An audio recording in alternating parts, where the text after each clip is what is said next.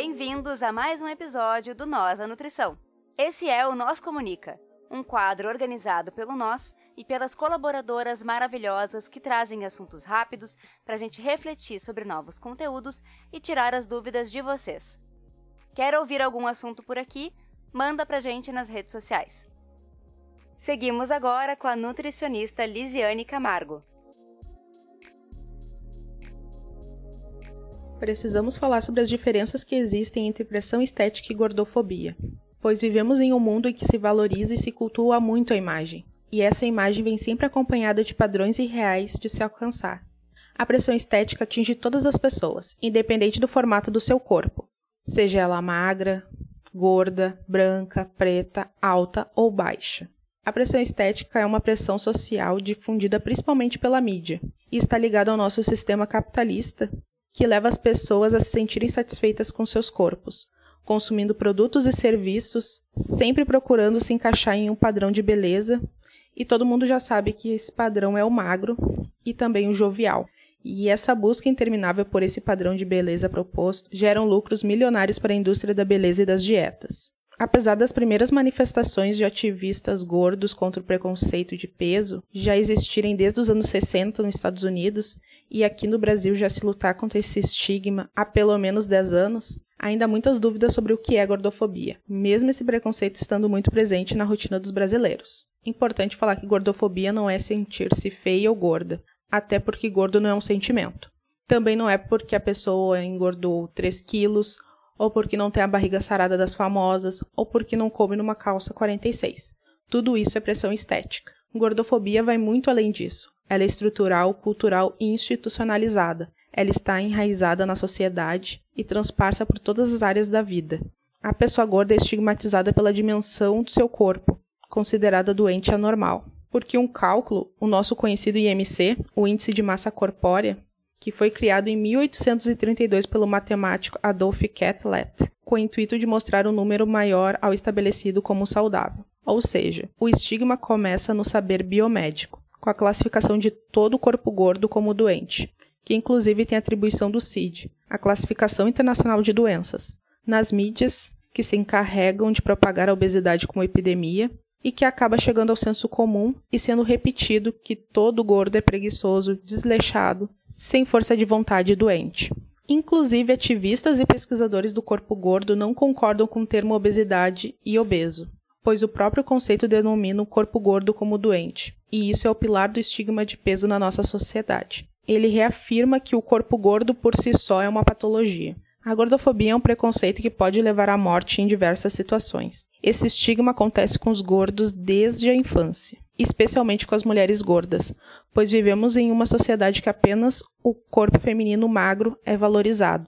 A gordofobia é uma discriminação que leva à exclusão social e, por consequência, nega acessibilidade às pessoas gordas. Essa estigmatização social é transmitida em muitos e diversos espaços e contextos da nossa sociedade. O pré-julgamento acontece por meio da desvalorização, humilhação, inferiorização, ofensa e restrição dos corpos gordos de maneira geral.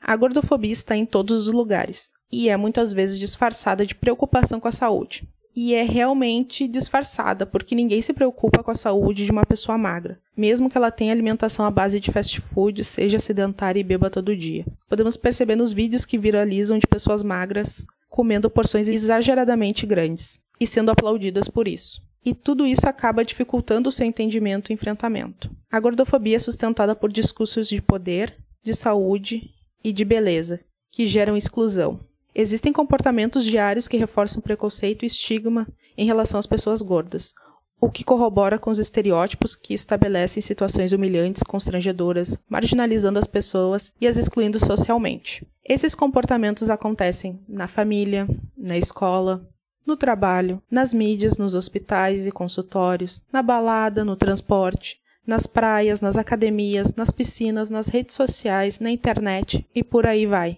Ninguém está livre de sofrer pressão estética, mas a gordofobia desumaniza a pessoa, ou seja, vai muito além do preconceito.